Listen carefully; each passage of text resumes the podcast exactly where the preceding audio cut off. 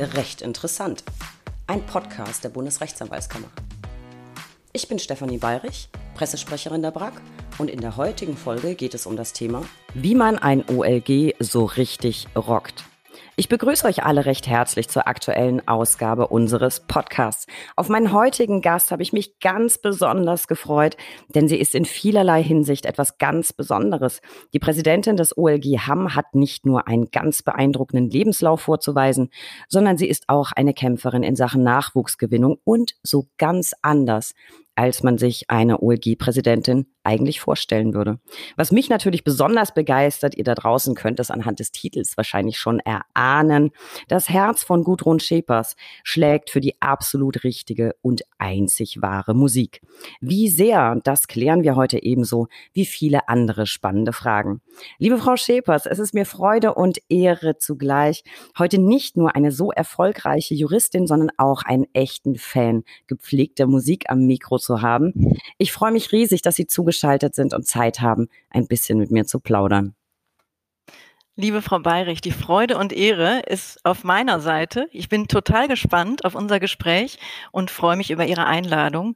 Ihren Podcast habe ich mir äh, daraufhin auch auf jeden Fall angeschaut und angehört äh, und bin total begeistert. Also ich freue mich. Oh, danke schön. Jetzt werde ich ein bisschen rot. Das freut uns immer, äh, wenn das, was wir so nach draußen über den Äther schicken, auch gut ankommt. Liebe Frau Schepers, steigen wir ein. Vermutlich muss ich's nicht, ich mach's aber trotzdem. Ich denke mal, die Lauscher da draußen kennen Ihren Namen sicher schon aus der Presse. Ich stelle Sie trotzdem ganz kurz vor. Sie sind sozusagen nicht mal zehn Jahre älter als ich, also ganz grob geschätzt, überschlagen, vage in etwa plus minus, sagen wir 39. Charmant. Und Sie sind, ja, für uns beide.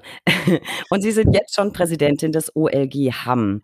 Sie waren zuvor bereits Richterin an den Landgerichten Essen und Dortmund, dann, dann am OLG Hamm. Und zwischendrin wechseln Sie auch noch ins Justizministerium des Landes NRW und Sie waren Präsidentin des Landesjustizprüfungsamtes. Seit Juli 21 sind Sie jetzt Präsidentin des OLG haben und haben auch den Vorsitz des ersten Zivilsenats inne. Ich bin ehrlich, ich finde das alles wahnsinnig beeindruckend. Anfangen möchte ich trotzdem nicht im Hier und Heute, sondern ich möchte einen Schritt zurückgehen. Frau Schäpers, warum haben Sie Jura studiert? Wenn man das so in der Aufreihung hört, dann hört sich das wirklich an, als ob man das so richtig strategisch angegangen wäre. Ähm, ich habe überhaupt keine familiäre Vorbelastung. Juristische Berufe sagt mir auch in der Kindheit und auch in der Schule relativ wenig. Ich hatte auch gar keine Berührung damit. In der Rückschau würde ich sagen, das war aus einem Gefühl heraus, das ich auch immer noch in mir habe und in mir spüre. Äh, ich konnte schon immer schlecht mit Ungerechtigkeiten umgehen. Das hat mir richtig Bauchschmerzen gemacht und mich auch in der Schulzeit ab und zu richtig wütend gemacht. Ich weiß, das klingt ein bisschen klischeehaft, aber das war auf jeden Fall so. Ähm, es gab dann eine Berufsberatung des Arbeitsamts in der Schule und zu dem Zeitpunkt hätte ich mir vorstellen können, auch Journalistin oder auch Lehrerin zu werden, weil ich auch immer gerne anderen was vermitteln wollte. Aber ich war dann doch von den juristischen Berufen überzeugter. Ich habe dann diese Heftchen mitgekriegt äh, zu den Berufen Richterin, Rechtsanwältin, Staatsanwältin, habe die mir angeguckt und fand das dann spannend, interessant und habe mich da angesprochen gefühlt. Und dann habe ich auch noch gesehen, es gibt auch noch schöne Studienorte, wo man hin kann. Äh, und damit war meine Entscheidung dann eigentlich getroffen. Aber da hat ja mal die Berufsberatung ganze Arbeit geleistet. Die Zuhörerinnen und Zuhörer wissen das schon. Ich mhm. hatte damals ein Fable tatsächlich auch für Biochemie und mich wollte man in die mhm. Fischzucht schicken. Und dann habe ich doch das getan, was ich nie machen wollte, nämlich den Beruf meines Vaters ergreifen. Bums, jetzt halt doch Anwältin. Ja. Sie ja. sind aber nicht Anwältin geworden, sondern sie haben unmittelbar mit ihrem Berufseinstieg quasi nach dem Hämmerchen gegriffen und 96 ihre Laufbahn sofort im richterlichen Dienst begonnen. Wann war Ihnen denn klar, dass Sie nicht Anwältin, sondern lieber Richterin werden wollen?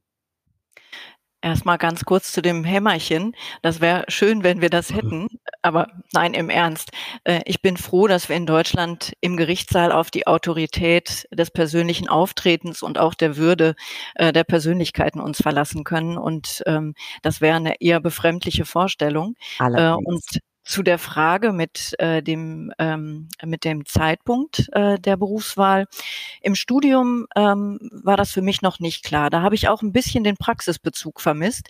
Deshalb finde ich auch ganz toll, äh, dass es jetzt mittlerweile solche Sachen wie Law Clinics gibt für die Studierenden oder Mood Courts, so dass man dann auch wirklich relativ schnell merkt, passt das oder passt das nicht für mich. Ähm, Im Referendariat haben mir eigentlich so ziemlich alle Stationen auch gut gefallen, weil ich aber auch immer das große Glück hatte, auf Personen zu treffen, die mir die jeweiligen Berufe wirklich toll vermittelt haben. Äh, und das hat mir dann alles gut gefallen. Ähm, sobald man in der Situation ernst genommen wird und äh, sich auch wahrgenommen fühlt, ähm, hat das dann auch was für sich. Und äh, dadurch ist dann auch so das Studium sehr praktisch geworden. Ähm, und ich fand das toll, im Referendariat in diese drei klassischen Berufe mal ein bisschen mehr reingucken zu können. Ich habe mich am Gericht in den Stationen am wohlsten gefühlt, was vor allem auch an meinen Ausbilderinnen und Ausbildern lag äh, und ähm, mitgekriegt, äh, wie befriedigend es sein kann, wenn man Streitigkeiten auch auflösen kann im Idealfall. Und für mich habe ich dann auch das Gefühl gehabt, obwohl mir auch die Anwaltsstation richtig gut gefallen hat, äh, dass ich persönlich den Menschen hoffentlich besser helfen kann, ähm, die in Konflikten stecken, als Richterin ähm, dann zu helfen oder helfen zu können. Und ich kenne viele, denen es anders geht, die sich für andere Berufe entschieden haben. Und wenn man da dann auch das Richtige für sich gefunden hat, ist das das Ideale. Also das Referendariat, finde ich, war schon äh, eine tolle Sache und hat mir sehr geholfen. Und ich würde mir wünschen, dass es allen jungen Menschen genauso geht. Ich fand das tatsächlich auch ganz großartig, die praktischen Seiten dann mhm. zu erleben. Und mein Richter am Amtsgericht in der Zivilstation, der hatte tatsächlich noch ein Hämmerchen, allerdings zu Dekozwecken. Das lag auf dem Tisch. Und ich musste dann auch tatsächlich, durfte eine Verhandlung auch leiten. Und das Lästigste fand ich tatsächlich in Sachen Streitstand einzuführen. Das finde ich im Strafverfahren mhm. irgendwie äh, für den Richter angenehmer. Und ich mhm. wollte immer so gern mit dem Hämmerchen hauen. Und ich habe ihn dann gefragt, ob ich darf. Ich durfte aber nicht. Sagte, nein, das ist nur Deko, das machen wir hier nicht. Ich, ich äh, finde das äh, von, von äh, ja, dem Gesamteffekt her gut, dass nicht gehämmert mhm. wird. Aber ich hätte damals mhm. wahnsinnig gern wenigstens einmal ja. kurz ja. Gehämmert. Ich durfte nicht. So, Sie waren dann ab dem Jahr 2000 am Landgericht Essen und von dort sind Sie nach Dortmund gewechselt, auch ans mhm. Landgericht. Warum? Was war der Anlass? Von einem Landgericht zum anderen sind jetzt nicht so irrsinnig weit auseinander. Mhm. Glaube, Bochum hätte noch in der Mitte gelegen. Das wäre fahrtechnisch mhm. wahrscheinlich besser gewesen. Mhm. Mir ist nur als Grund eingefallen, das Gerichtsgebäude in Dortmund ist ein bisschen hübscher. Aber was, was war der Anlass für Sie? Ich könnte jetzt natürlich sagen, es liegt äh, auch an der schönen Gastronomie, denn gegenüber des Landgerichts Dortmund gibt es äh, eine Gaststätte, die heißt zur letzten Instanz. Äh, das hätte natürlich ein Grund sein können. Echte BVB-Fans würden möglicherweise auch noch Gründe finden. Ich bin kein BVB-Fan. Äh, nein, ich bin in der Zeit umgezogen und äh, wer die A40 kennt äh, und weiß, äh, wie viel Zeit äh, das kosten kann und wie nervig es auch sein kann, da morgens und abends länger im Stau zu stehen. Man kann viele interessante Kontakte knüpfen in der Zeit, äh, aber es geht total viel Zeit verloren und das war so der Grund. Mir hat es aber an beiden Gerichten gut gefallen.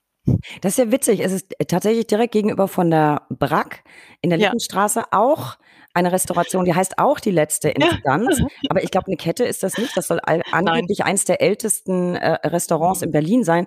Und die haben tatsächlich die ganze Speisekarte aufgebaut ähm, in Juristendeutsch. Also ist der Ablauf einer Verhandlung in Gerichten dargestellt. Ganz, ganz witzig. Gibt schön Eisbeinen und Berliner Leber und so ein Kram. Zurück Super. zum Thema. Anschließend waren sie, glaube ich, fünf Jahre roundabout mhm. dann schon am OLG. Sie sind dann aber 2010 ins Justizministerium gewechselt des Landes NRW. Das war ja nun sowas ganz anderes. Sie waren Leiterin des Haushaltsreferats. Klingt für mich erstmal nach, ja, wie sag ich's, Kohle und mhm. Verantwortung. Äh, mhm. Was, was haben Sie da genau gemacht? Was waren die Aufgaben? Und wie schafft man dann diesen Wechsel in der, in der, in der Thematik? Es war ja doch was ganz, ganz anderes. Und vor allem warum? Also ich freue mich erstmal, dass Sie nicht sagen, wie langweilig. Das habe ich nämlich von, von einigen zu hören gekriegt, als ich äh, diese Entscheidung dann bekannt gegeben habe, dass ich diese Aufgabe übernehme, weil es einfach auch Menschen gibt, ähm, die sich nicht wirklich was drunter vorstellen können, was dazugehört und dann eher an die Zahlen denken und dann glauben, dass es ausschließlich äh, eine Zahlennummer ist. Das ist es natürlich gar nicht. Ähm, und für mich war es im Gegenteil total spannend. Ich musste allerdings überredet werden, ähm, weil ich nämlich mich hier am Oberlandesgericht Hamm auch so wohl gefühlt habe in den Aufgaben, die ich hier gemacht habe. Ich habe es aber überhaupt nicht bereut. Ähm, ich habe schon vorher im Oberlandesgericht auch den Haushalt für den Oberlandesgerichtsbezirk Hamm bearbeitet, so dass ich in etwa wusste, was dazugehört und mir grob was drunter vorstellen konnte. Und tatsächlich geht es natürlich darum, äh, Sie haben das völlig zu Recht angesprochen, Verantwortung und Kohle. Ähm, und gerade an dieser wichtigen Stelle darum, sich zu kümmern, dass Geld und Stellen für alle der Justiz wichtigen Themen da sind und zweckentsprechend auch eingesetzt werden. Und ich fand es besonders spannend und faszinierend, äh, die Haushaltsverhandlungen zwischen Justizminister und Finanzminister unmittelbar mit, oh ja, mitkriegen zu können welche Argumente überzeugen, welche Argumente überzeugen nicht. Äh, überhaupt das Zusammenspiel von Politik, Gesetzgebung und Justiz zu erleben, war für mich faszinierend, weil das eben eine ganz andere Welt ist, als ausschließlich im Gerichtssaal oder mit den Akten zu arbeiten. Äh, und einen deutlichen Blick über den Tellerrand zu erhalten und einen Einblick in alle Gerichtsbarkeiten mit ihren Eigenheiten auch zu bekommen, die Staatsanwaltschaften, den Justizvollzug quasi aus der Innensicht äh, zu erleben, neue Kontakte in andere Ressorts, in die Rechtsanwaltsnotarkammern, in andere Bundesländer, Kontakt zum Bundesjustizministerium zu kriegen. Das hat mir wirklich viel gebracht. Äh, das war manchmal auch viel Stress, ganz klar, äh, aber ganz viel Einblicke in eine ganz andere Welt. Und ich finde auch überhaupt relativiert ein weiterer Horizont so vieles und erdet auch immer wieder. Das war was völlig anderes und total bereichernd. Das kann ich mir sehr gut vorstellen. Und das ist auch etwas, was ich an meinem Job sehr schätze, dass man mal Einblicke bekommt hm, in die Beteiligung bei Gesetzgebungsverfahren. Ja. Wie wird wann, wo, was diskutiert? Man hätte mhm. sich jetzt vorher als Anwalt zum Beispiel nicht mit der Yumiko oder so beschäftigt. Ich finde das sehr, sehr spannend, auch wer vermutlich aus welchen Gründen welche Auffassung vertritt. Genau. Hm, und wie die Diskussionen ablaufen. Ich fand das, finde das auch nach wie vor sehr, sehr bereichernd, auch wenn ich mhm. natürlich äh, lieber den Podcast mache, als mich mit der Yumiko zu befassen. Aber so hat man in die verschiedensten Bereiche Einblicke. Frau Schepers, wir haben ja auch ganz viele Zuhörerinnen und Zuhörer, die gerade mitten im Studium stecken oder im Referendariat. Und die werden vermutlich angesichts ihrer nächsten beruflichen Aufgabe das Gesicht verziehen. Und wenn ich ganz ehrlich bin, auch für mich hat das Wort Landesjustizprüfungsamt alles aber keinen schönen Klang. Also Sie sind quasi Präsidentin dieses einen Amtes gewesen, das bei ganz vielen designierten Juristen schon dem Namen nach akute Panikattacken auslöst. Warum? Warum haben Sie sich für diese Aufgabe entschieden und was genau waren Ihre Aufgaben als Präsidentin des Landesjustizprüfungsamts? Hm. Ähm, ich kann das total verstehen, dass äh, schon alleine der Begriff mhm. ähm, eben Assoziationen mit sich bringt und äh, an die Examensphase erinnert und dann eben äh, auch an die Entscheidung, die damit zusammenhängt. Ähm, und auch in meiner Examensphase und auch in der Vorbereitung hat mir das Wort Stress bereitet. Aber ich möchte gerne alle beruhigen, soweit es mir möglich ist. Es gibt keinen Grund dazu. Ähm, zu meiner Entscheidung war es so, ich habe schon vorher geprüft äh, im Examen, im ersten Examen, im zweiten Examen. Ich habe gerne Referendararbeitsgemeinschaften gegeben und ähm, ich hatte auch Freude an Ausbildungsfragen. Ähm, ich habe es als große Ehre empfunden, dass ich diese Aufgabe übernehmen durfte äh, und ähm, dazu gehörte, dass ich die ganzen jungen Themen bearbeiten konnte und gleichzeitig versuchen konnte, Ängsten zu begegnen und die Bedingungen einer, soweit es geht, gerechten Prüfung zu gestalten. Ähm, in der Praxis gehörte dazu, jeden Monat Klausuren und Aktenvorträge entwerfen zu lassen und zu gucken, ob sie passen oder nicht, Prüfungen zu besetzen, neue Prüferinnen, neue Prüfer finden. Ähm, wir haben in der Zeit großen Wert darauf gelegt, auch Frauen für die Tätigkeit als Prüferin zu gewinnen, äh, denn wir hatten einen interessanten Forschungsauftrag zu der Zeit laufen, ähm, mit dem äh, die Forscherin und Forscher den Auftrag hatten, etwaige Diskriminierungen in Prüfungen herauszufinden Ach. oder Argumente zu finden, wie man dem begegnen kann. Und dabei kam unter anderem auch heraus, dass auch im Sinne der weiblichen Prüflinge möglichst mindestens eine Frau in der Prüfungskommission sein sollte, um potenziellen Diskriminierungen zu vermeiden. Ähm, das ist fast selbsterklärend, äh, aber ist durch die Prüfer, durch die Forscher auch ähm, belegt worden äh, und haben wir dann auch versucht umzusetzen. Daneben äh, war in der Zeit die Juristenausbildung mal wieder in der Überarbeitung und in der Reformierung. Es ging darum, möglichst auch länderübergreifende Wechsel von Studierenden zu ermöglichen und äh, den Prüfungsstoff zusammenzubringen, äh, damit nicht jedes Land äh, seine eigenen Anforderungen hat und äh, der Wechsel innerhalb der Bundesländer besser möglich ist. Äh, und auch zu gucken, was passt denn und was muss möglicherweise moderner gestaltet werden, praktische Anforderungen reinzubringen. Und daneben gehörte zu der Aufgabe auch noch ähm, die Fortbildung der Justiz äh, zu gestalten, Nachwuchsgewinnung zu betreiben.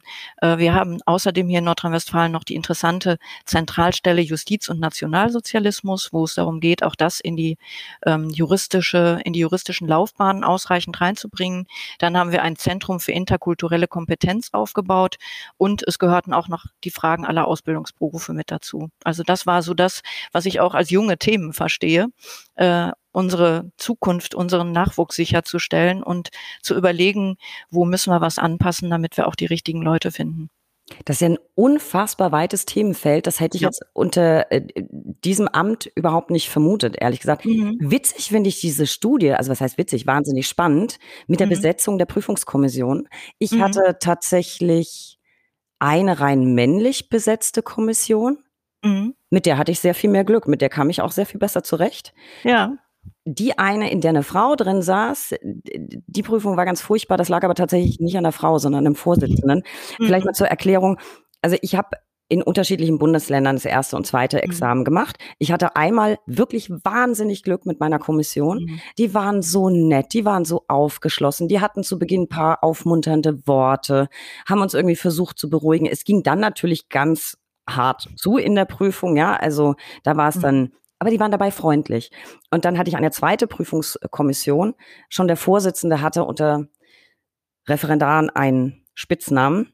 Er begann mit Genickschuss, Punkt, Punkt. Oh. Hm. Ähm, da wusste man schon so, hm, und es war tatsächlich auch furchtbar. Und ich habe das nicht verstanden. Ganz ehrlich, man hat doch vor der Prüfung an sich, da geht einem doch sowieso schon der Allerwerteste auf Grundeis, man hat Muffensausen, ist aufgeregt. Und diese zweite Kommission, die war wirklich, ich kann es nicht anders sagen, die war fies. Hm. Die war wirklich, wirklich fies, haben alle Prüflinge verbal wirklich fertig gemacht. Ganz besonders einen Mitprüfling von mir. Und in meiner mir eigenen charmanten Art konnte ich natürlich wieder die Klappe nicht halten, musste mich dazu äußern. Das war weder klug, noch hat es in der Sache was gebracht, und zwar weder ihm noch mir. Ähm, es, ich, ich konnte es aber einfach nicht nachvollziehen, weil wir alle sind da durchgegangen. Mhm. Und ich kann hm. mir nur vorstellen, wenn ich Prüfer wäre, ich hätte so viel Mitgefühl. Ja. Ich kann ja trotzdem anspruchsvoll prüfen, aber ich kann ja mhm. nett und freundlich sein und ich habe doch nicht vergessen, wie das war. Deswegen habe ich mhm. also gerade diese zweite Kommission überhaupt nicht verstanden. Bei der ersten hatte man wirklich das Gefühl, Gott, da denkt der ein oder andere vielleicht dran zurück, wie er da saß mhm. und ähm, war wirklich sehr, sehr nett und aufgeschlossen und hat uns nochmal was trinken lassen. Und hier passiert ja nichts. Das ist ja nur, wir, wir unterhalten uns jetzt ein bisschen, alles wird gut, so nach dem Motto, fand ich ganz großartig. Bei mir ist es natürlich jetzt sehr, sehr lange schon her. Sie scheinen ja an diesem Thema auch ganz massiv zu arbeiten. Von daher, wie sind denn Ihre Erfahrungen? Vielleicht können wir allen, die den Gang nach Canossa noch vor sich haben, so ein bisschen die Angst nehmen. Ist heute alles besser? ähm, es wäre schön, wenn alles besser wäre. Ähm, aber äh, erstmal zu dem Beispiel oder zu Ihren eigenen Erfahrungen äh, finde ich unmöglich. Also geht gar nicht, ne? dass, dass die fies waren, dass in der Situation man sich so verhält. Ähm, da könnte ich mich selber jetzt schon wieder drüber aufregen. Äh, und das tut mir total leid für Sie, aber auch für den äh, Mitprüfling, denn das ist in der Situation ja noch zusätzlicher Stress. Es reicht ja schon, dass man weiß, worum es geht und warum man jetzt in der Prüfung sitzt. Ähm, also habe ich kein Verständnis für, überhaupt nicht. Ähm, ich kann für mich selber sagen, ähm, ich fühle in der Situation immer mit. Ich bin äh, da auf jeden Fall schon, wenn ich in den Prüfungsraum reinkomme und die Prüflinge sind noch nicht da, habe ich so ein Gefühl im Bauch, dass ich weiß, das ist hier was Besonderes. Äh, und das auch deshalb, weil ich mich selber auch an meine eigene mündliche Prüfung noch total genau erinnere. Und ich glaube, das geht ganz vielen so. Ähm, ich hatte damals äh, eine, gute Kommission und ich hatte auch äh, einen ganz beruhigenden Vorsitzenden. Trotzdem war ich nervös. Und ich finde, es ist gut, wenn die Prüfer und Prüferinnen sich das auch immer in Erinnerung behalten, wie man sich selber in der Situation gefühlt hat. Das vergisst man nicht und äh, ich erinnere mich da ganz genau dran, und äh, wichtig ist es, ähm, mir im Vorgespräch immer ähm, die Prüflinge so ein bisschen zu beruhigen und äh, auch zu zeigen, dass wir wissen, was Nervosität ist, dass das dazugehört und was ganz Normales ist. Ähm, gleichzeitig ist es natürlich wichtig aus der Situation der Prüferinnen und Prüfer heraus, dass man sich von dem Mitfühlen nicht bei der Notenvergabe leiten lässt, Klar. weil natürlich die Leistungen zählen. Aber ich finde, es ist Menschlichkeit angezeigt in der Situation und ähm, äh, das finde ich tut so viel zum Prüfungsablauf dann auch bei, ähm, wenn man einfach auch mal zwischendurch lachen kann oder wenn man merkt, jemand hat sich verhaspelt und man so ein bisschen hilft dabei. Äh, das ist total normal. Ähm, und äh, deshalb finde ich, ist es auch wichtig, dass das Amt der Prüferin oder des Prüfers auch nicht missbraucht wird. Das gibt einem gewisse Macht ähm, weil man eben auch mitwirkt an der Notenvergabe und an den Entscheidungen. Ähm, aber das darf nicht missbraucht werden. Und ähm, das war für uns im Landesjustizprüfungsamt immer wichtig, das im Blick zu behalten. Äh, und deshalb habe auch ich oder auch die anderen, die als hauptamtliche Prüfer tätig waren, äh, auch immer darauf geachtet, dass man wirklich mit ganz vielen unterschiedlichen Prüferinnen und Prüfern zusammengeprüft hat, um auch einen eigenen Einblick zu kriegen und auch einen Eindruck von dem Prüfungsverhalten zu bekommen. Und äh, die Vorsitzende Vorsitzenden der Prüfungskommission haben das immer gut in der Hand, auch zu gucken, dass man äh, ein bisschen Ruhe reinbringt, wenn irgendjemand Stress empfindet und äh, das im Vorgespräch auch versucht aufzufangen. Also aus NRW ist mir kein solcher vergleichbarer Fall bekannt in der Zeit, wo ich damit zu tun hatte. Und ich prüfe auch nach wie vor weiter. Das ist mir wichtig. Ähm, und ähm, da habe ich jetzt auch aus allen Prüfungen, ähm, die ich gemacht habe, äh, wo ich mit anderen Prüfern zusammen und Prüferinnen zusammengesessen habe, ähm, keine negativen Erfahrungen gesammelt. Witzig, meine tolle, tolle Prüfungskommission die war aus NRW. An die erinnere ich mich tatsächlich gerne, weil nach fünf Minuten die Nervosität weg war. Und es mhm. war tatsächlich einfach ein nettes fachliches Gespräch. Man ja. wusste schon so, jetzt muss ich, muss ich alles richtig machen. Aber es war, es war fast, fast ganz kurz vor angenehm. Mhm. Es sollte im Interesse der Vorsitzenden der Kommission sein, im Vorgespräch wirklich das so aufzulockern, äh, dass die Prüfung bestmöglich ablaufen kann. Jeder kann seine, sein Wissen am besten abrufen, wenn man nicht noch zusätzlichen Stress von außen kriegt. Also äh, sollte so funktionieren. Ja, kann ich nur bestätigen. Ich bin niemand, der unter mhm. Prüfungsangst leidet in der mhm. Regel. Also zumindest mhm. bei fachlichen Dingen. Es gibt schon Dinge, vor denen man nervös ist. Ich kenne aber ganz, ganz viele Menschen, die durch die Prüfungssituation selbst so einen Stress erleiden, dass sie wirklich keinen geraden Satz mehr mhm. hinkriegen. Und da mhm. muss man ja nicht noch zusätzlich einen obendrauf geben. So, mhm. jetzt vielleicht äh, weil Sie gerade ein wichtiges Stichwort vorhin lieferten, Nachwuchsgewinnung. Auf den ersten Blick jetzt vielleicht auch aus Sicht von Examenskandidaten merkwürdige Kombination. Ähm, Präsidentin Landesjustizprüfungsamt und dann aber zuständig für Nachwuchsförderung. Man könnte jetzt ganz Karlauer-mäßig oder ketzerisch sagen, na, die Nachwuchsgewinnung können Sie als Prüferin ja ganz einfach sicherstellen, indem nämlich nicht so viele durchfallen. Zack, da ist der Nachwuchs.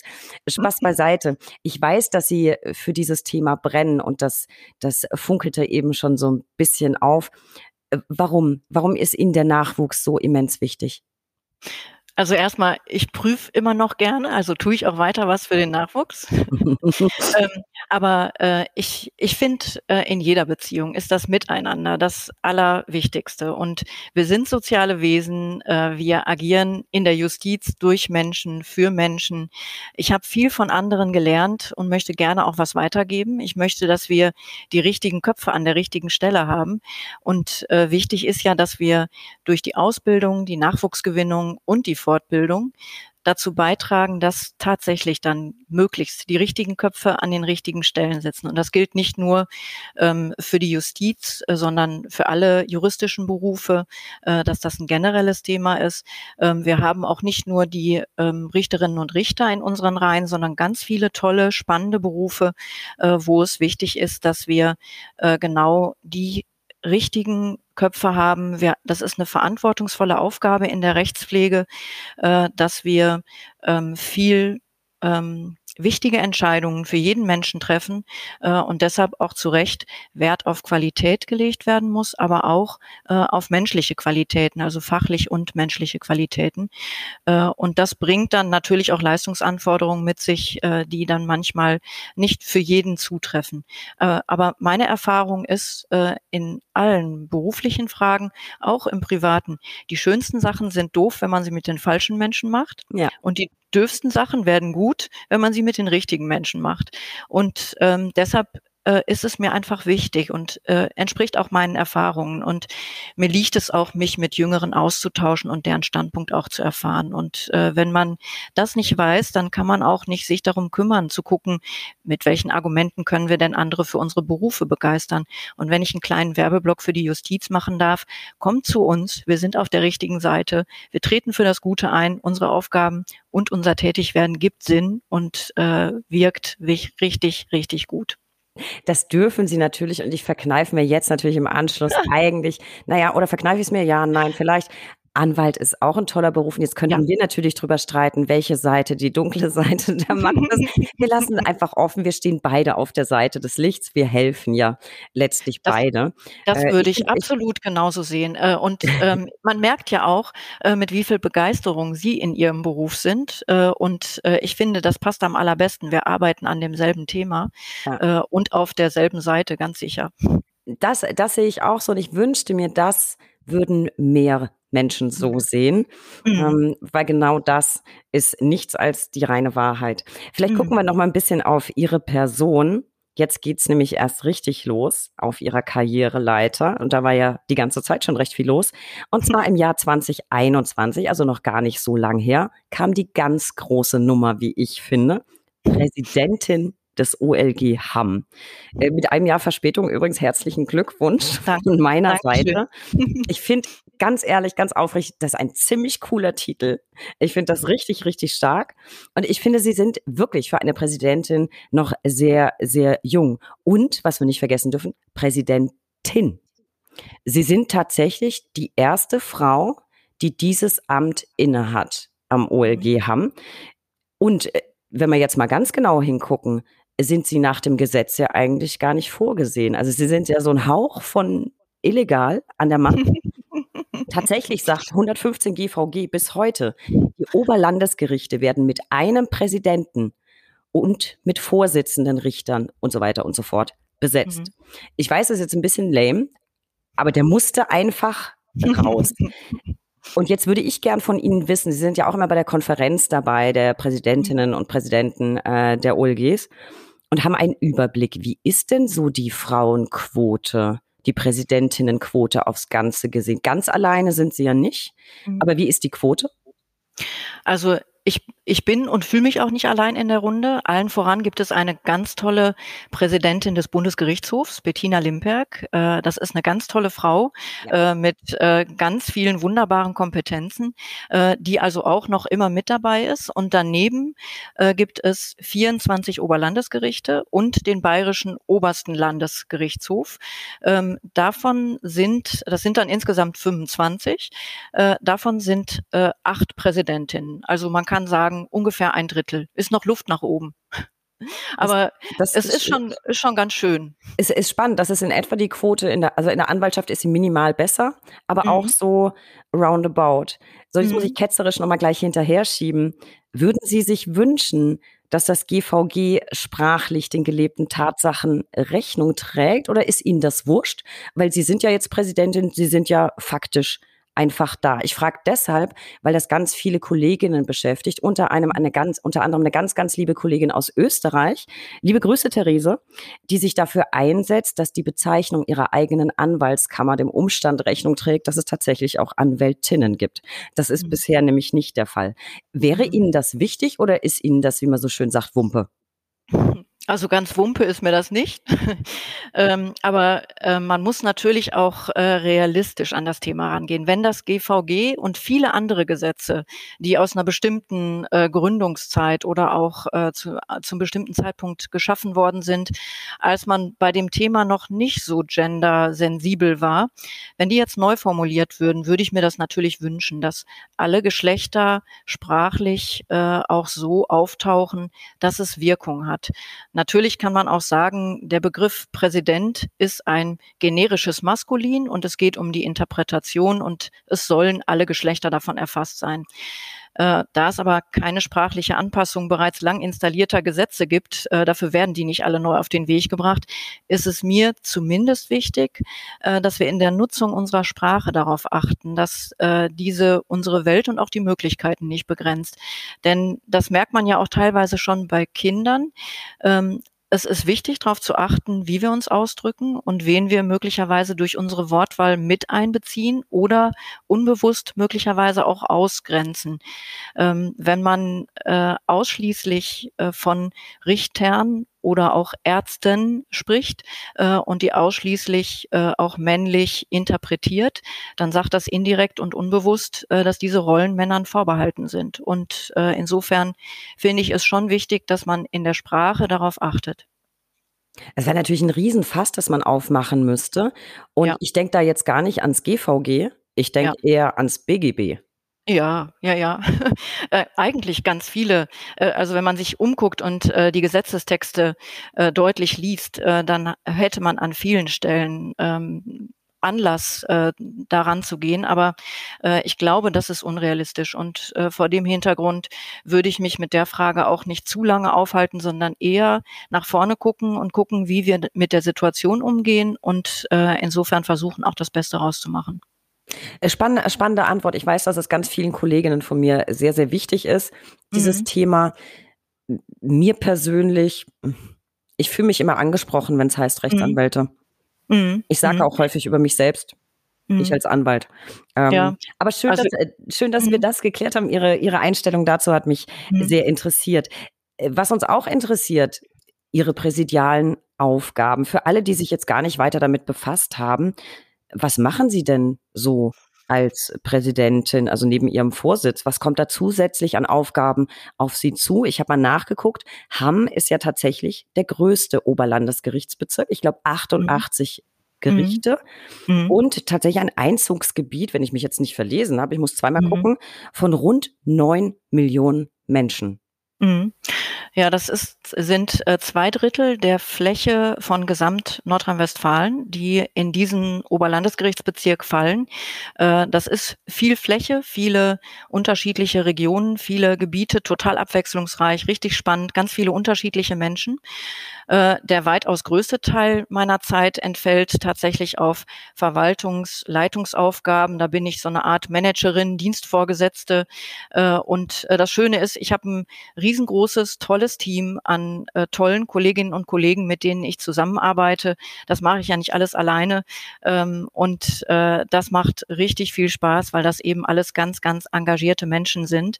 Und uns geht es gemeinsam darum, die personellen, sachlichen und und organisatorischen Rahmenbedingungen für diesen großen Bezirk und diese ganzen Gerichte ähm, so aufzustellen, dass die Gerichte auch ihren Aufgaben entsprechen können. Also personelle Ressourcen, sachliche Mittel, Fragen der Digitalisierung, ähm, Reaktion auf gesellschaftliche Änderungen, die Auswirkungen von Corona äh, und gleichzeitig auch die Justiz zu repräsentieren, Flagge zu zeigen äh, und äh, da eben auch dem Bezirk ein Gesicht zu geben oder ähm, äh, bei bestimmten Veranstaltungen, wo es auch wichtig ist, dabei zu sein, äh, unsere Standpunkte zu vertreten. Im Moment bin ich dabei, äh, die Gerichte alle zu bereisen. Das ist schon ziemlich viel Aufwand. Äh, das geht äh, also sehr über die Fläche Bereiche verteilt, viel Fahraufwand auch. Aber es lohnt sich total, denn das gibt ganz viele spannende Einblicke. Wir haben teilweise kleinere Gerichte mit rund 30 Mitarbeiterinnen und Mitarbeitern insgesamt. Wir haben ganz große Gerichte und natürlich hat jedes Gericht äh, auch seine eigenen Themen, manchmal eingebunden in die Struktur und in die äh, örtliche Situation. Ähm, manchmal ergibt sich das dann auch aus persönlichen Situationen und ähm, das ist spannend mitzukriegen. Oh, das finde ich ja, das finde ich interessant. Jetzt haben Sie die Gelegenheit, quasi verbal einen kleinen Pokal zu verleihen. Welches war denn das schönste Gericht?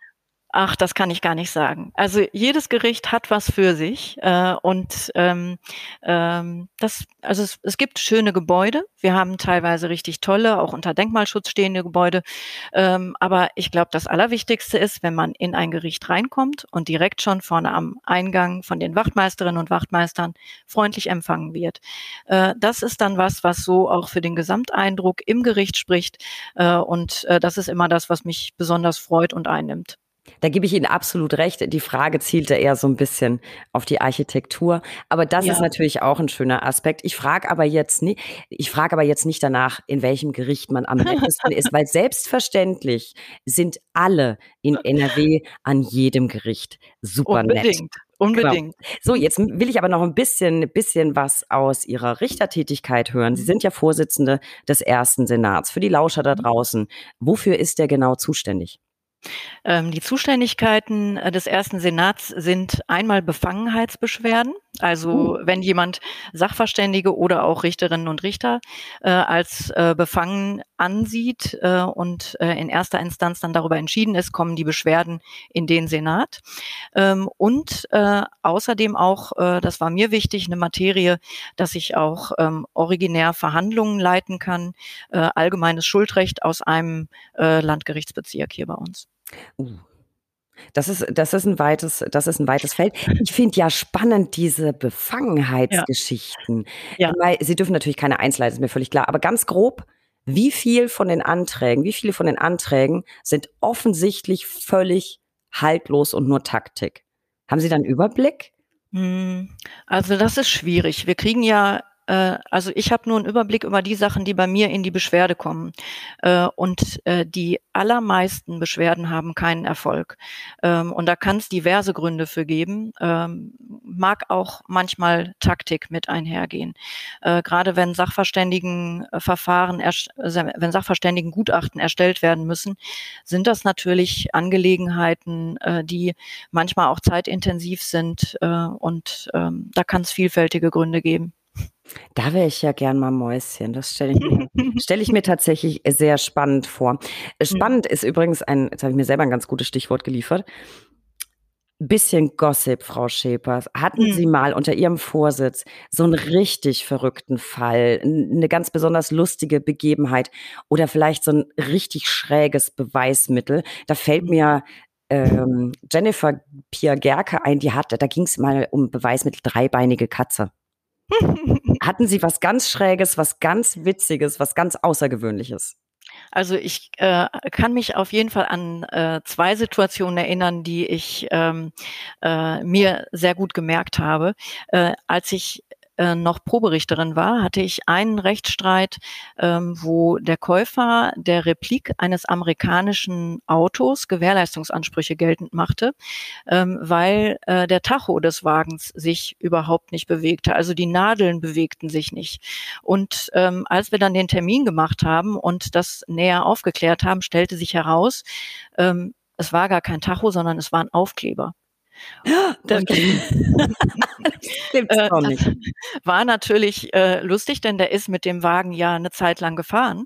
Äh, und ich habe mich gefragt, äh, wie einem das entgehen kann. Äh, und ähm, das war eine ganz interessante Situation. Ähm, ich hatte auch mal äh, ein, äh, das war dann eher so eine kleine Situation, äh, die dann eher etwas komisch wirkte. Ähm, zwei Brüder, die sich äh, über die Rückzahlung von Geld stritten und äh, der eine der beiden äh, stand auf einmal auf, äh, kam mit einem Foto nach vorne und sagte dann, Frau Richterin, hier ist der Beweis, ich habe zurückgezahlt und knallte dann das Polaroid-Foto auf den Richtertisch äh, und äh, auf dem Foto war ein Bündel Geldscheine zu sehen. Ähm, also das war natürlich wow. vom, vom Aussagewert äh, wirklich äh, gewichtig. Ähm, aber ich will nicht den Eindruck erwecken, äh, äh, dass, äh, dass man sowas abtut, denn ähm, das war ein, ein Streit, der wirklich emotional geführt worden ist und ähm, äh, da ist es dann auch wichtig, dass man jedes Argument und auch äh, jede Situation ernst nimmt. Das gehört dazu.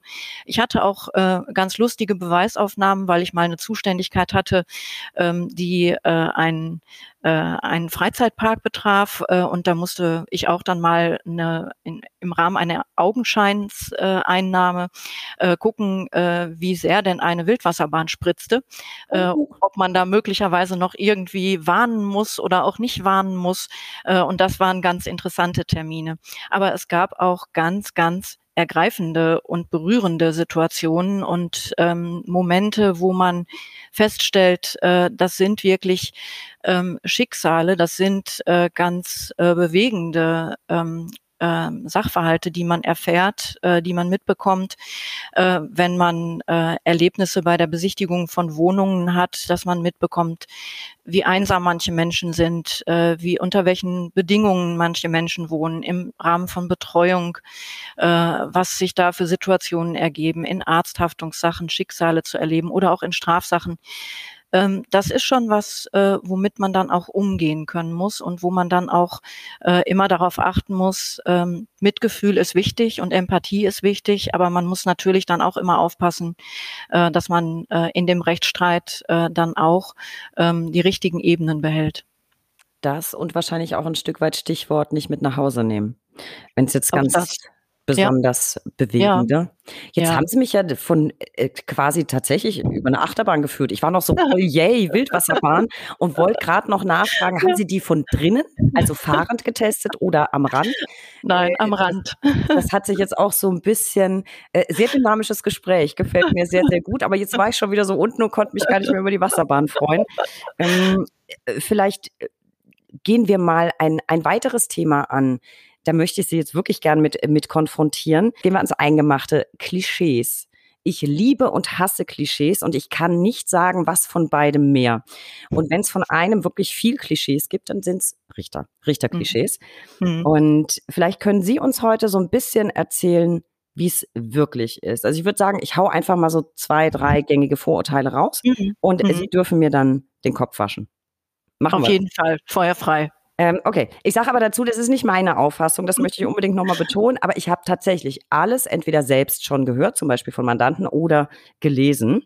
Mhm. So, Klischee Nummer eins. Das Urteil ist doch eh schon vor der Verhandlung vorgeschrieben, zumindest vorgeschrieben. Äh, der oder die hat sich doch längst vorher entschieden, bevor wir da überhaupt alle sitzen. Mhm. Ja, eine Verhandlung kann man natürlich nur gut führen, äh, wenn man sie vorbereitet hat. Ähm, und insofern ist es natürlich ähm, vor Beginn der Verhandlung immer wichtig, dass man eine Vorstellung davon hat, was sich aus der Akte ergibt, was also vorgetragen worden ist. Ähm, jetzt müssen wir unterscheiden die Zivilsachen und die Strafsachen. Genau. Ähm, und in den Zivilsachen sind die wesentlichen Argumente zwischen den Parteien bis zur Verhandlung ausgetauscht. Ähm, Fürs Gericht geht es dann darum, mit den Parteien die Punkte zu besprechen, an denen es vielleicht noch hakt oder auch zu erklären, wie das Gericht die Sache sieht, äh, so dass alle die Chance haben, sich auf die Argumente einzurichten, vielleicht auch noch auf Punkte hinzuweisen.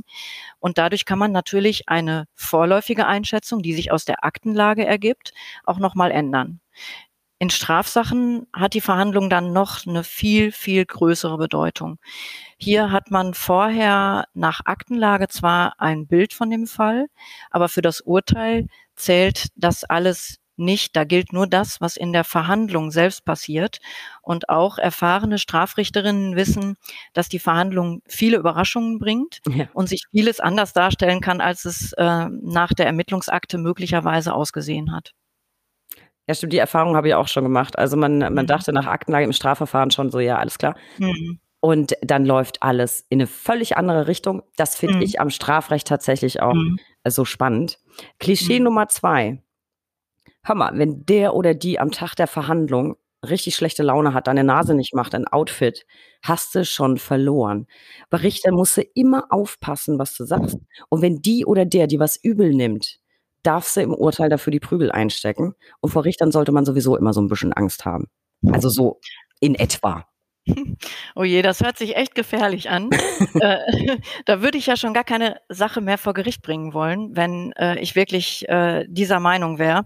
Äh, und wie wollen wir dann in der Gesellschaft ähm, Rechtsfrieden haben? Das ist total wichtig. Das funktioniert eben nur so, dass Einzelne ihre Freiheit äh, nicht genießen dürfen, wenn das auf Kosten anderer geht. Ähm, Nee, äh, das ist natürlich Quatsch. Äh, wir bemühen uns natürlich immer nach besten Kräften, frei von persönlichen Launen und ohne Ansehen einer Person äh, zu urteilen.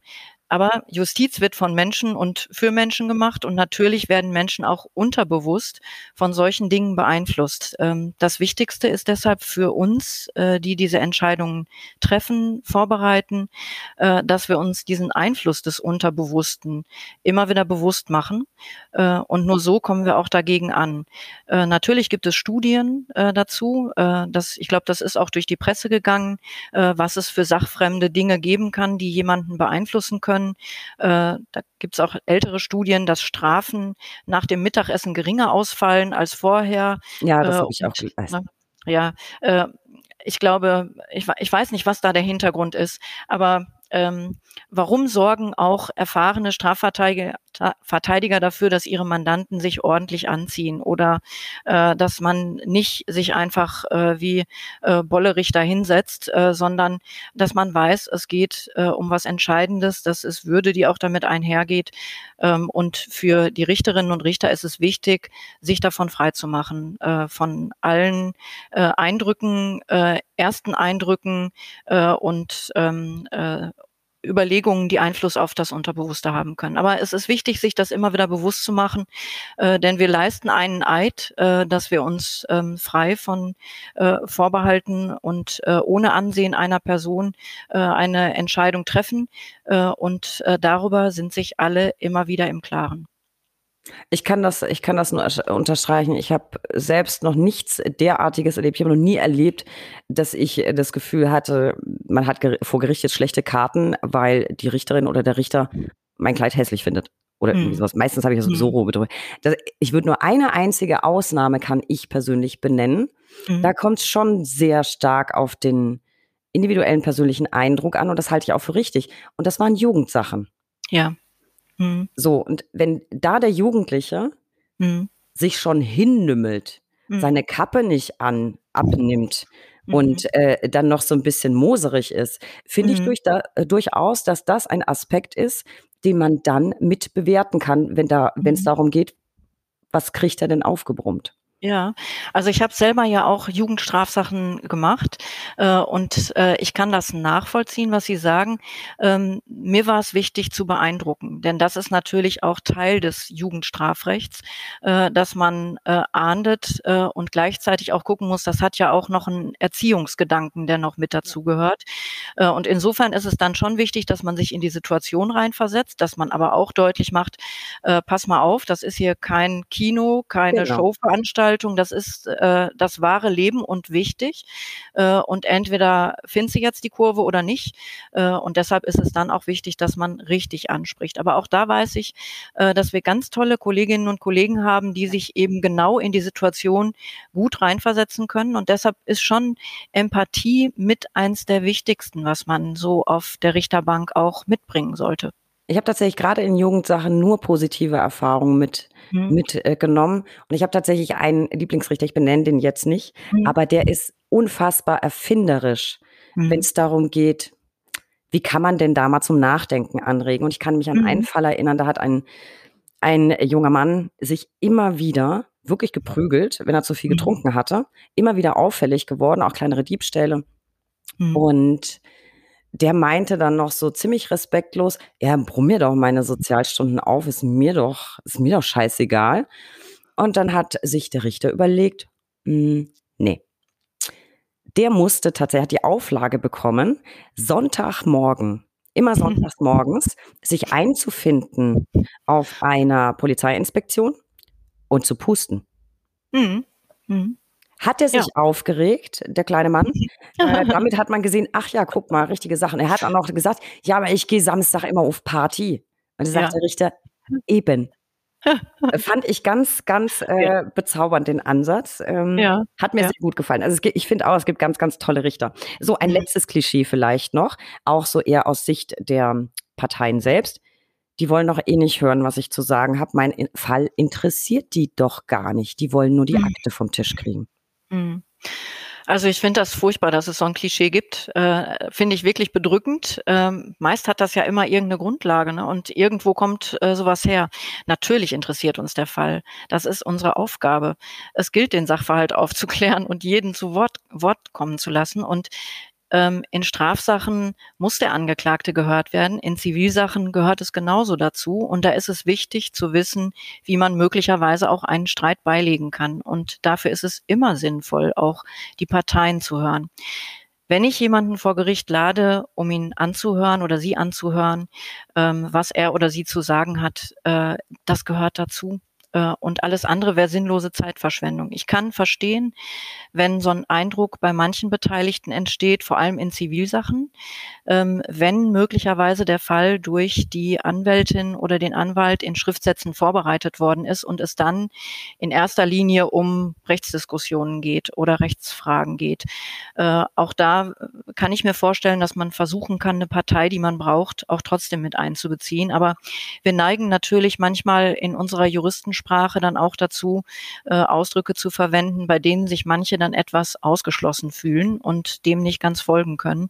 Und äh, dann wäre es schön, wenn man das auffangen kann und entsprechend begleiten kann. Und ähm, es kann schon mal sein, dass sich das in der Gesprächssituation so ergibt, aber jeder kann davon ausgehen, wenn er geladen wird zu einem Termin, äh, dann hat das einen Hintergrund und immer auch den Versuch, einen Rechtsstreit friedlich beizulegen, wenn es in Zivilsachen ist und in Strafsachen gehört sowieso dazu. Hm. Ich fand den Punkt der Verständlichkeit sehr schön und sehr wichtig. Mhm. Und ich glaube, das ist ein Ansatzpunkt, da mhm. können alle dazu beitragen, sowohl mhm. die Richterin oder der Richter als mhm. auch der Parteivertreter, die Parteivertreterin. Wenn man einfach versucht, tatsächlich sich ein bisschen mehr so auszudrücken, auch mhm. vor Gericht. Ich büße damit ja keine eigene Kompetenz ein, aber so, mhm. dass mein Mandant oder meine Mandantin mich eben verstehen ja. kann und auch mhm. versteht, was da passiert. Also ich habe meine Mandantinnen mhm. und Mandanten immer vorbereitet, habe genau vorher erklärt, was da passiert. Nicht wundern, wenn du da nicht gefragt wirst und so. Mhm. Ähm, habe aber schon versucht, auch die Möglichkeit zu geben. Ganz viele brauchen das, diesen einen Moment. Es ist ja alles vielleicht schon durchexerziert im, im, im Zivilverfahren, aber diesen einen Moment, kann man sich ja auch dafür einsetzen, dass der Mandant einmal was sagen darf. Dann mhm. ist er oft schon zufrieden. Mhm, Aber es genau. wohnt dem Ganzen nicht nur so als Beobachter bei. Und mhm. ich glaube, das kann auch ganz maßgeblich dazu beitragen, dass am Ende Rechtsfrieden entsteht. Wenn mhm. eben jeder das Gefühl hat, okay, ich, ich, ich durfte auch mal. So meine Sicht. Das Auf muss ja gar nicht Fall. ausufernd sein. Man kann das ja auch mhm. zeitlich begrenzen. Aber mhm. so ein mhm. bisschen. Frau Schepers, ich fand das toll. Jetzt haben wir doch mit so ein paar Klischees wirklich aufgeräumt. Und ich möchte tatsächlich noch auf etwas anderes zurückkommen. Ich habe ein wirklich wunderbares Interview gelesen im Westfälischen Anzeiger.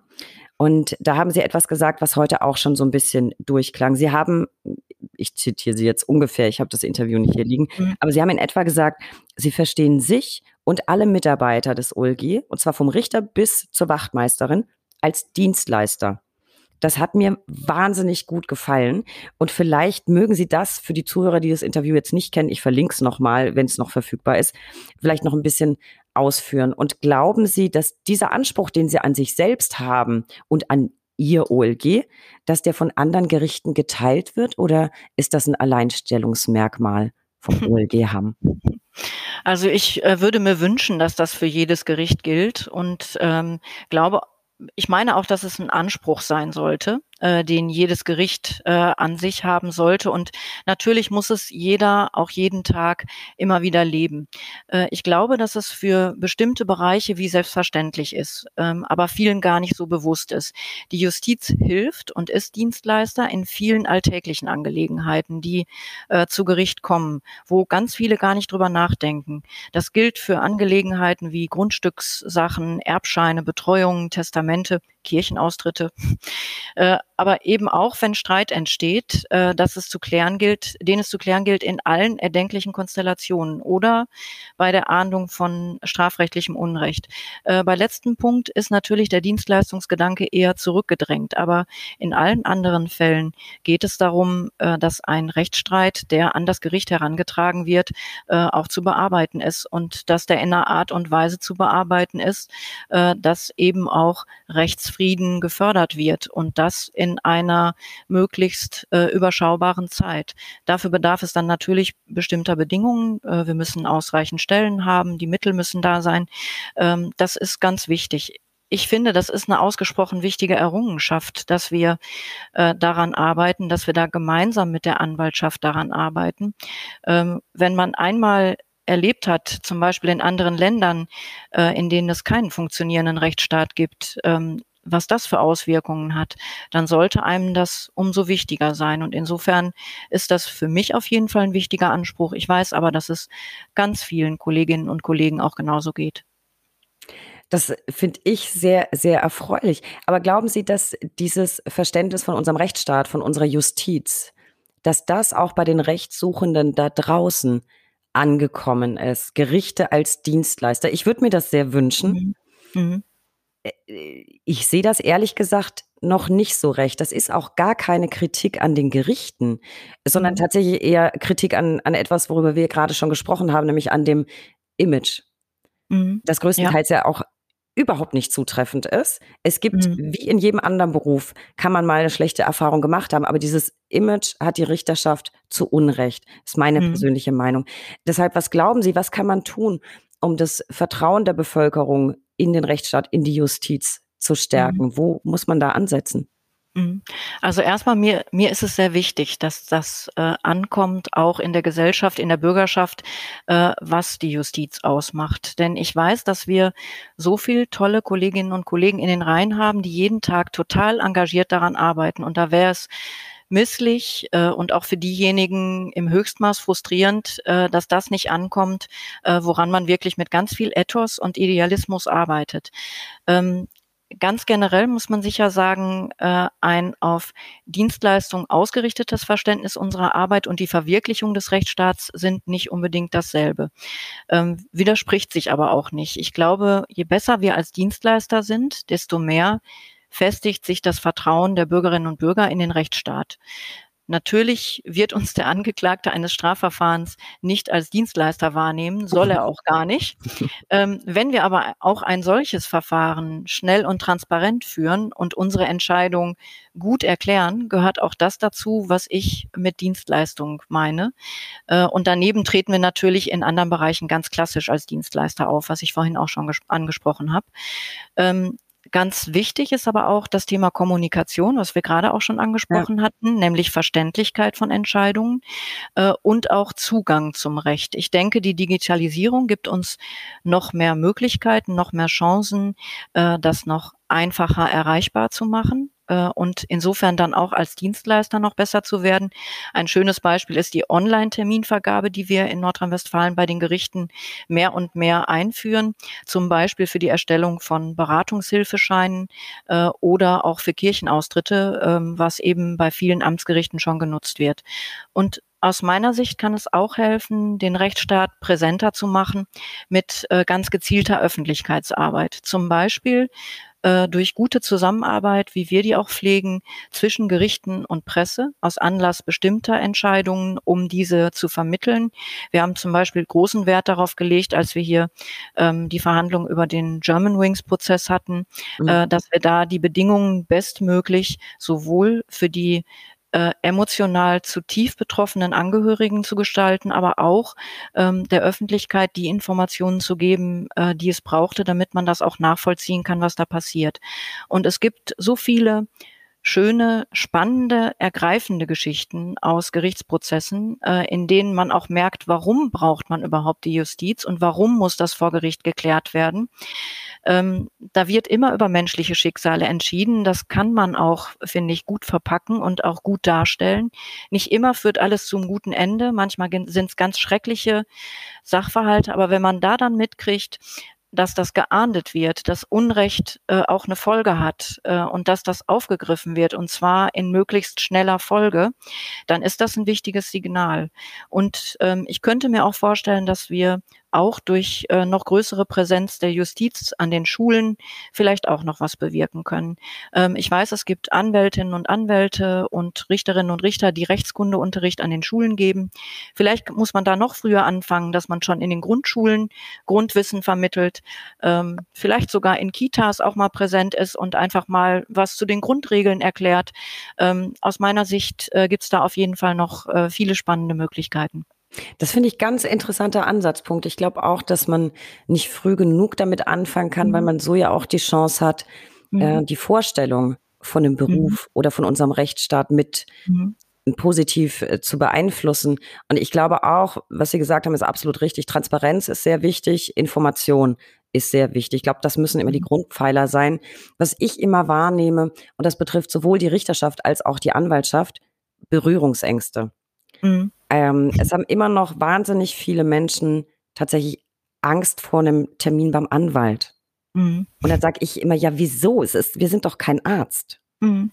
Das tut ja mhm. nicht weh. Im mhm. Zweifel helfen wir nur weiter. Ähm, mhm. und dasselbe nämlich war in Bezug auf Gerichtstermine. Ähm, da ist sehr, sehr große Berührungsangst da. Äh, weit über normalen Respekt hinausgehend. Nicht bei mhm. allen natürlich. Manche juckt das gar nicht. Das wird mir aber immer wieder zugetragen oder ich habe es selbst wahrgenommen. Und deswegen bin ich persönlich der Auffassung, dass sowohl Richterschaft als auch Anwaltschaft aktiv was dazu beitragen können, eben diese Berührungsängste abzubauen, wenn es denn mal zum Anwalt geht oder sogar vor Gericht. Und deswegen glaube ich, dass es der gesamten Rechtspflege ganz gut zu Gesicht steht, sich ein bisschen nahbarer und menschlicher zu zeigen. Das sehen ganz mhm. viele ähm, durchaus anders, mit vielleicht berechtigten Argumenten. Ich glaube, die, die, die neue Generation, und da, mhm. naja, kann man doch, uns beide kann man da gerade noch dazu zählen, würde ich sagen, hm, geht das Thema häufig ein bisschen anders an. Ich halte mhm. Vertrauensbildung für sehr, sehr wichtig und auch Menschlichkeit. Und da komme ich jetzt auf den Punkt, das habe ich mich wieder irgendwie ein bisschen verlabert. Aber das ist ein Punkt, den Sie angesprochen haben. Sie haben mal gesagt, auch da zitiere ich nur so roundabout, Sie haben gesagt, die Menschlichkeit im Justizalltag und gerade vor Gericht darf man nicht vergessen. Das klang eben ja auch schon mehrfach so an. Warum ist Ihnen das so wichtig?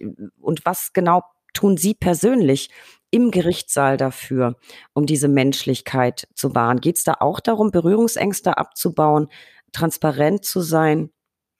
Hm.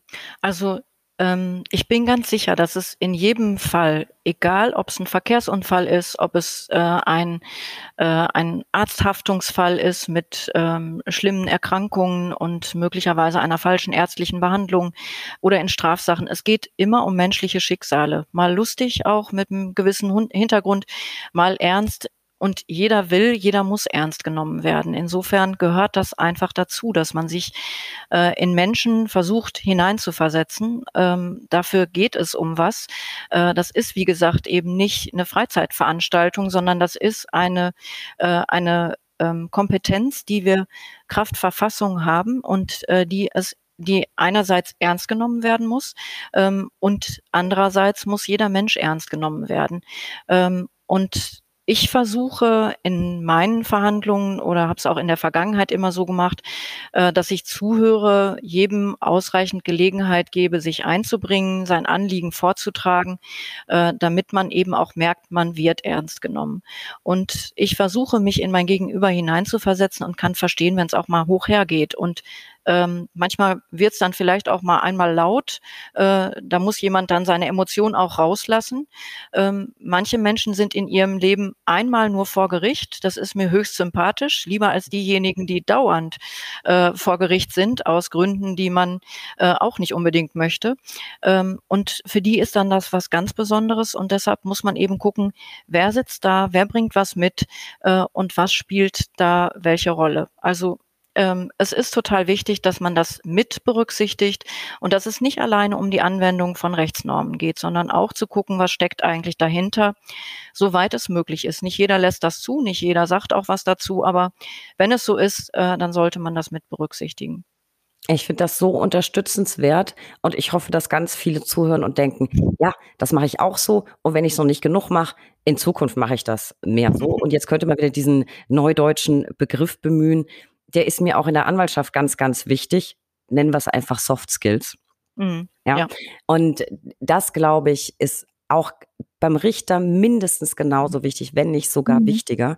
Äh, mhm. Äh, auch in der Anwaltschaft, glaube ich, mhm oder glaube ich, hat sich da ganz viel getan. Ich höre das zumindest von vielen Kolleginnen und Kollegen, dass sie sich auch viel mehr damit befassen, mhm. wie kann ich auch, ich will es nicht sagen psychologisch, aber wie kann ich empathisch mit meinen mhm. Mandanten umgehen, dass man nie vergessen darf, was das für denjenigen in dieser konkreten Situation bedeutet, mhm. so eine mhm. große, vielleicht noch emotionsgeladene Situation zu haben. Man weiß nicht, wie man da rauskommt. Das ist ein Schicksalsschlag. Die Familienplanung, Lebensplanung, alles ist im Eimer. Gerade in Familiensachen ist das immer besonders mhm. aufgeladen. Mhm. Da tut sich auch in, in der Anwaltschaft sehr, sehr viel. So, mhm. Frau Schippers, ich habe Sie vorgewarnt. Ich werde auch immer gern so mal ein bisschen persönlich und äh, ich glaube, das mache ich jetzt einfach. Wissen Sie, was mir an Ihnen wahnsinnig gut gefällt? Wobei es eine blöde Frage ist, Sie wissen es natürlich nicht, aber ich sage Ihnen das jetzt. Wenn man sich mit Ihnen noch nicht befasst hat, sondern nur mit Ihrem Lebenslauf, finde ich Sie als Person total überraschend. Also will heißen, wenn man, wenn man jetzt wirklich nur ihre Karriere gelesen hat, egal in der Presse oder eben auf ihren CV guckt oder was auch immer, Vita ist ja auch beim, beim OLG Hamm überall, sind ja so ein paar mhm. Punkte, könnte man, glaube ich, ein ganz, ganz anderes Bild von ihnen vom inneren Auge haben. Und wenn man dann aber witzigerweise die Google-Bildersuche bemüht, habe ich natürlich auch getan, wobei für mich gilt das Ganze hypothetisch, weil ich weiß aus zuverlässiger Quelle schon seit geraumer Zeit, dass sie total sympathisch und cool sind. Aber wenn man dann die Bildersuche bemüht, denkt man, das, das ist die. Das ist ja mal cool. Und ich habe es tatsächlich versucht. Es ist mir nicht gelungen. Ich habe kein einziges Foto von ihnen gefunden, auf dem sie nicht entweder ganz bezaubernd und verschmitzt schmunzeln freundlich und sympathisch lächeln oder sogar ein fettes Grinsen im Gesicht haben. Ich habe kein anderes Foto gefunden und man gewinnt bei den Fotos tatsächlich den Eindruck, äh, diese Frau ruht in sich selbst, wirkt absolut authentisch, weiß, wer sie ist und weiß, was sie geschafft hat ist aber trotzdem total sympathisch. Also dieser Eindruck äh, kommt, kommt einfach rüber. Und man sieht, sie haben ein Faible für zauberhaft gemusterte Kleidchen. Und ich kann gar nicht zum Ausdruck bringen, wie großartig ich das finde, weil auch ich überrascht war. Also ich wusste einiges über sie, aber die Google-Bildersuche hat das dann echt nochmal getoppt. Und ich finde, sie machen wirklich den Eindruck, sie sind ein absolut positiver Mensch mit sich selbst im Reinen. Und man hat das Gefühl, sie sind sie selbst. Und dazu habe ich jetzt eine Frage. Das war schon wieder recht weitschweifig, aber die Zuhörer kennen das schon. Für starke Frauen schwärme ich immer. Da lasse ich mich immer gleich so begeistern. Haben Sie sich das schon immer gestattet? Und ich meine das durchaus positiv mit Ausdruck der Bewunderung.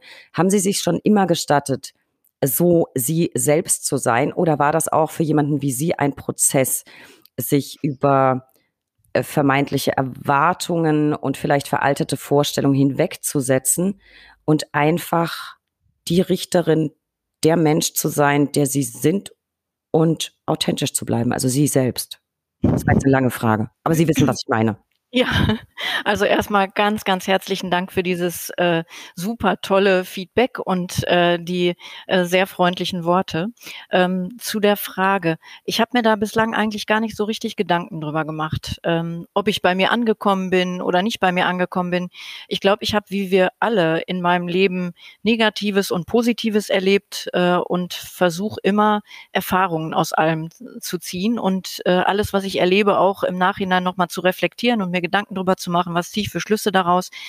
Ich bin zutiefst dankbar und demütig, äh, dass ich in einem äh, funktionierenden System leben darf, dass ich äh, anders als viele Menschen keine existenziellen Sorgen habe, dass ich das Privileg habe, in einem Beruf arbeiten zu dürfen, in dem ich etwas bewegen kann und den ich auch immer noch als meinen Traumberuf empfinde und dabei so viele tolle Menschen beruflich und privat in meinem Umfeld zu haben. Ich habe mir nie überlegt, wie ich jetzt als Richterin auftreten müsste oder wie ich wirken müsste, ähm, sondern äh, ich verhalte mich so, wie ich das äh, eben auch aus mir heraus empfinde.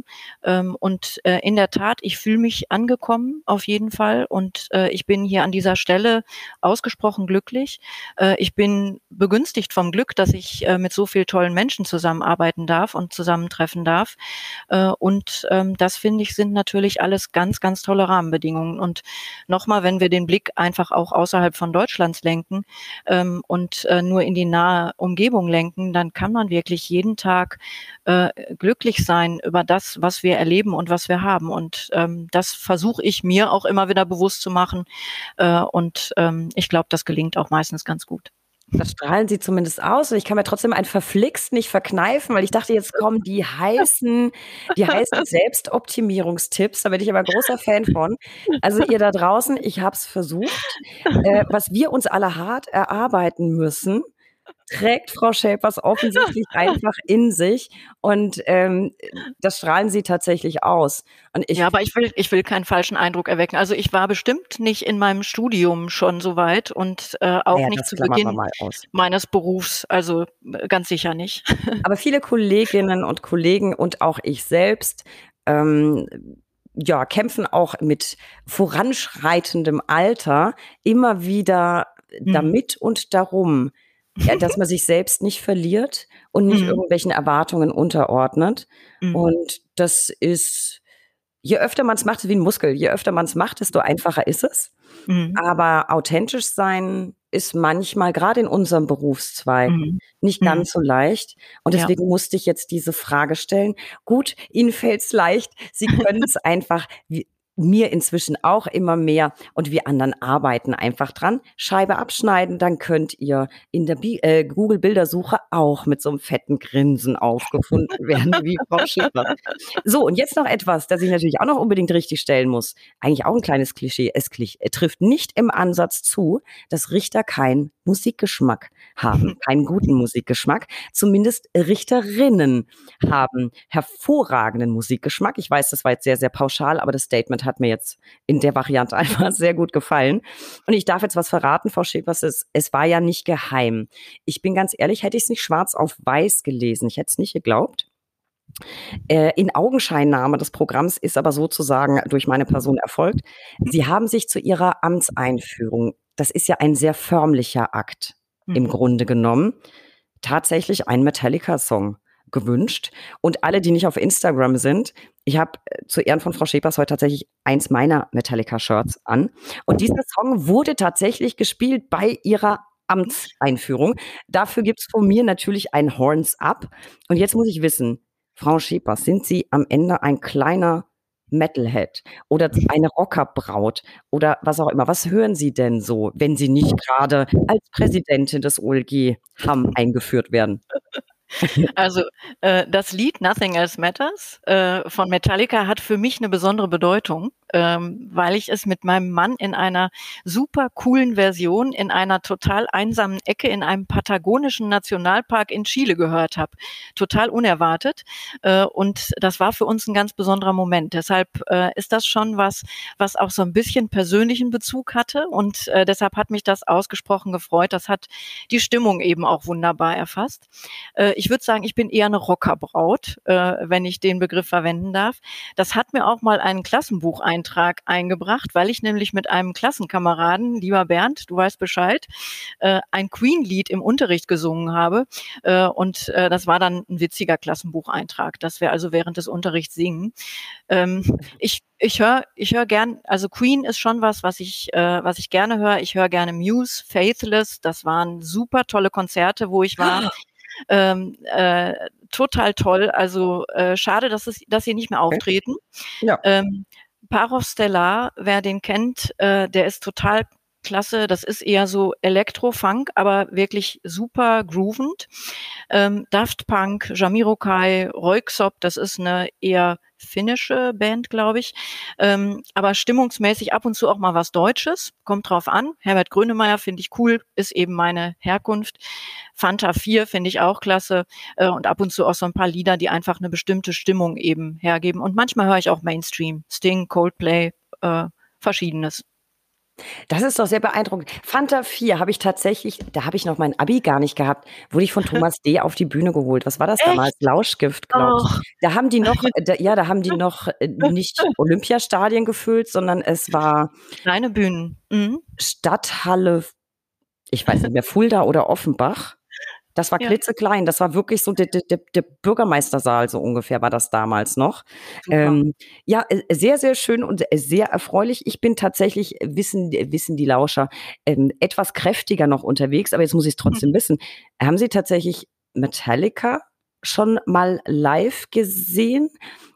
Und sind Sie generell tatsächlich auch äh, richtig ein Konzertfan? Und mhm. falls ja, was war das letzte Konzert, das Sie live gesehen haben? Wird ja wegen Corona schon eine Weile her gewesen sein. Mhm, genau. Ähm, Metallica habe ich nie gesehen. Ähm, ich bin ein Konzertfan, absolut, weil ich finde, das ist einfach besondere Stimmung. Äh, da kann man bei tanzen, äh, man kann auch, ähm, das sind einfach besondere Momente, die sich dann daraus ergeben. Die Musik ist noch schöner, es geht so unmittelbar auch in den Bauch äh, und äh, das macht Spaß. Ähm, ich war wegen Corona ähm, jetzt schon einige Jahre nicht mehr bei Konzerten. Ich glaube, das letzte Konzert war Muse, was ich gesehen habe. Ähm, aber meine wirklich tollsten Konzerte waren tatsächlich Faithless. Das war äh, wirklich wirklich toll. Hat man nur, glaube ich, stundenlang nichts mehr gehört auf den Ohren. Also äh, da waren ordentlich Bässe drin. Ja, der liebe Gott hat irgendwie gewollt, dass ich Spaß habe. Ich äh, habe noch nie einen Hörsturz gehabt, auch keinen Pfeifen. Äh, mhm. Das kriege ich nur bei Stress witzigerweise. Äh, ja. Bei lauten, lauten Konzerten nicht. Ich habe tatsächlich jetzt gerade mein erstes Konzert wieder gehabt seit Januar 2020 in mhm. Hamburg die Broilers. Und wenn wir das ausstrahlen, wir arbeiten ja immer ein bisschen vor, dann mhm. war ich, in, werde ich inzwischen in Wacken gewesen sein, sozusagen. Wow, äh, da geht's jetzt demnächst los. Ich, ich bin gespannt. Leider auch da wegen Corona haben ganz viele Bands jetzt doch noch mhm. abgesagt, weil mhm. irgendwie ein Drummer oder irgendein Bassist. Ähm, ich bin gespannt, wie es wird. Es hat so ein bisschen was Merkwürdiges nach zwei Jahren Lockdown mhm. und Isolation. Mhm. Jetzt 75.000 Leute ich, mhm. oder 80 sind es inzwischen, ich weiß es gar nicht. Ich bin gespannt. Jetzt auf mhm. dem Broilers Open Air war es ein bisschen merkwürdig und entgegen meiner Art war ich nicht erste Reihe und ich war auch nicht Crowdsurfen. Ich stand am Rand, weil mir das doch noch so ein bisschen heikel war, aber vielleicht werden wir eines Tages alle wieder normal oder wie die Broilers sagen, alles wird wieder okay. Jetzt waren wir quasi ja schon so ein bisschen bei Lieblingssachen, äh, Frau mhm. Schepers. Mhm. Steigen wir doch ein in meine persönliche Lieblingskategorie so zum Abschluss, die drei Ls. Der Buchstabe L kann für so vieles stehen. Lieblingskonzerte, Lieblingsbands, Lieblingssongs. Und für Sie habe ich die drei folgenden Ls. Ihr Lieblingsbuch wüsste ich gerne, egal ob fachlich oder Belletristik? Also es ist kein Fachbuch. Ähm, eine Frage der Chemie von Bonnie Gamos. Das ist äh, super toll. Wer es noch nicht gelesen hat, kann ich nur empfehlen. Ich glaube, es steht jetzt sogar auf der Spiegel Bestsellerliste auf Platz eins. Äh, ist super interessant. Ich verrate nicht mehr. Äh, eine ganz coole Frau. Coole Frau, dann muss ich dann muss ich mir das vielleicht doch mal. Ich bin tatsächlich auch immer auf der Spiegel Bestsellerliste unterwegs, mhm. meistens mhm. aber auf der in der anderen Spalte. Mhm. Also die Optik äh, des Buchcovers vermittelt, äh, finde ich, ein bisschen ähm, einen Eindruck, äh, der nicht unbedingt jeden sofort anspricht. Aber wenn man äh, dann den Klappentext liest, äh, dann weiß man Bescheid. Achso, nee, ich meinte, ist, ist es ein Roman oder ein Sachbuch? Es ist ein Roman. Mhm. Ja, eben genau. Ich bin immer in der Sachbuchliste äh, ja. unterwegs. Da sind tatsächlich mhm. super viele spannende Kollegen regelmäßig vertreten. Mhm. Und ähm, auch sonst habe ich ja so ein leichtes Fable für tolle Sachbücher. Aber da mhm. werde ich auf jeden Fall mal die Augen offen halten. Und jetzt hätte ich noch ein bisschen, unterhalten Sie uns doch noch ein bisschen. Gibt es eine Lieblingspanne? Ja, ähm, ich war einmal im Gericht äh, auf der Toilette, hatte ein Kleid an und äh, so die Horrorvorstellung vieler Frauen, man kommt von der Toilette äh, und hat sich das Kleid versehentlich in die Strumpfhose gesteckt, äh, was mir tatsächlich passiert Nein. Ich bin also auf den Flur, bin aber sofort auf eine nette Kollegin gestoßen, die mich darauf aufmerksam gemacht hat, so dass also niemand sonst das gesehen hat. Seitdem äh, bin ich ausgesprochen sorgfältig beim Verlassen von Toiletten. Das ist, glaube ich, die absolute Horrorvorstellung überhaupt. Und ja. ich bin ganz ehrlich, wenn Sie jetzt sozusagen mit der Kleidgeschichte die Hosen runterlassen, äh, mache ich das auch. Mir ist das auch schon passiert. Auch noch tatsächlich auf einer Abendveranstaltung. Ich hatte Glück und es war so dunkel. Ich trug eine dunkle Strumpfhose und ein dunkles, relativ kurzes Kleid. Es hat keiner gesehen. Ja. Und es kam eine ganz, ganz bezaubernde mhm. Richterin Ach. Die ich sehr gut kenne. Äh, tatsächlich kenne ich sie privat. Das war, kein, äh, war nicht beruflich. Und äh, die kam dann gleich, Steffi, Steffi, äh, und hat, hat mich gerettet, nicht auszudenken, man wäre so den ganzen Abend rumgelaufen. Ich hatte ja. insofern noch Glück im Unglück. Es, es war eben eine ganz dunkle Strumpfhose, deswegen. Ähm, aber wie furchtbar ist das denn? Und wie nett, dass Sie das mit uns teilen. Sie sind ja irgendwie ja. doch, ja, wir beim Thema menschlich. Äh, da fühlen sich jetzt alle draußen, denen das auch schon mal passiert ist, gleich ein bisschen wohler. Und jetzt wüsste ich gern noch, was macht eine Frau Schepers, wenn sie frei hat? Lieblingsfreizeitbeschäftigung raus in den Wald oder in die Natur. Ich habe so viel Kontakte mit so vielen Menschen, äh, da tut es total gut, äh, dann einfach mal zum Abschalten rauszugehen, äh, die grünen Bäume zu sehen oder einfach in der Natur zu sein, ein bisschen den Wind äh, sich ins Gesicht wehen lassen. Äh, das tut mir gut. Und was machen Sie dann? Spazieren gehen Spazieren oder joggen gehen. oder? Ja, äh, ich, ich komme leider im Moment nicht ganz so viel zum Joggen, wie ich mir das wünschen würde. Früher habe ich das häufiger geschafft. Äh, ich gehe eher spazieren, äh, aber habe das schon vor, auch mit dem Joggen wieder aufzugreifen. Spazieren hat auch so was Meditatives. Da kommt man auch genau. sehr, sehr gut ja, runter, finde ich auch. Und ich mhm. sitze tatsächlich auch gern und gucke in die Natur. Am mhm. liebsten mache ich das am Meer. Das ist jetzt hier so mitten in Berlin irgendwie immer ein bisschen schwierig, aber so ein paar Bäume finden sich dann doch hier und da. Mhm. Frau Schepers, das war echt klasse. Ich danke Ihnen von Herzen. Sie haben mich tief beeindruckt. Ich wusste das vorher schon. Wir haben ja auch, ist ja kein Geheimnis draus, auch schon ein kleines Vorgespräch gehabt. Mm, und wie ich schon sagte, die, die Zuhörerinnen und Zuhörer kennen das. Starke Frauen habe ich immer total gerne zu Gast. Ähm, es war ein sehr, sehr schönes Gespräch für mich eben auch, weil sie so, so locker berichten und auch mal tiefe Einblicke gewähren. Ich schulde an dieser Stelle übrigens noch einen Dank und zwar an den lieben Hans-Ulrich Otto, Präsident der Rechtsanwaltskammer Hamm, den geneigten Lauschern bekannt durch diverse Folgen, die verlinke ich alle nochmal in den Show Notes. Ähm, der hat nämlich bei ihrer Amtseinführung ein recht lockeres Grußwort gehalten, wie ich finde. Mir wurde davon berichtet und er hat uns beide sozusagen überhaupt erst zusammengebracht. Von daher, Hans Ulrich, ganz, ganz liebe Grüße und tausend Dank. Noch ein Wort an unsere Zuhörer. Besucht uns unter www.brack.de für tagesaktuelle Infos rund um den Anwaltsberuf. Abonniert diesen Podcast. Wir freuen uns über jeden neuen Zuhörer und folgt uns auf Instagram unter recht unterstrich interessant. Und da werdet ihr auch einen Screenshot finden, wenn der jetzt gerade was geworden ist und könnt selber mal gucken, was da für eine nette Person mit mir sitzt und plaudert. Und heute unbedingt einen Blick in die Show Notes werfen. Da habe ich euch ganz viel zu Gudrun Schäpers zusammengestellt gestellt. Liebe Frau Schäpers, vielen, vielen Dank für dieses äh, tolle Gespräch. Es hat mir wirklich viel, viel Freude gemacht. Und ich glaube, Sie haben die Chance wahrgenommen, um heute mit einigen Richterklischees aufzuräumen. Und ich hoffe sehr, dass wir uns irgendwann mal persönlich treffen. Wer weiß, vielleicht ja auf einem Konzert. Danke, dass Sie dabei waren. Liebe Frau Bayrich, ganz, ganz herzlichen Dank. Der Dank ist auf meiner Seite und ich würde mich total freuen, wenn wir uns sehen, äh, vielleicht bei einem Konzert. Ansonsten gucken wir einfach mal, dass wir in Essen, Bochum oder Dortmund die Trinkhallen unsicher machen. Äh, und äh, vielleicht ist dann auch Herr Otto dabei. Im Ruhrgebiet würden wir sagen, kommst du mit? Kommst du mit? Ja. ja. Hans Ulrich ist bestimmt dabei. Das sollten wir mal machen. Ich ja. freue mich drauf. Tausend Dank. Dankeschön. Vielen Dank.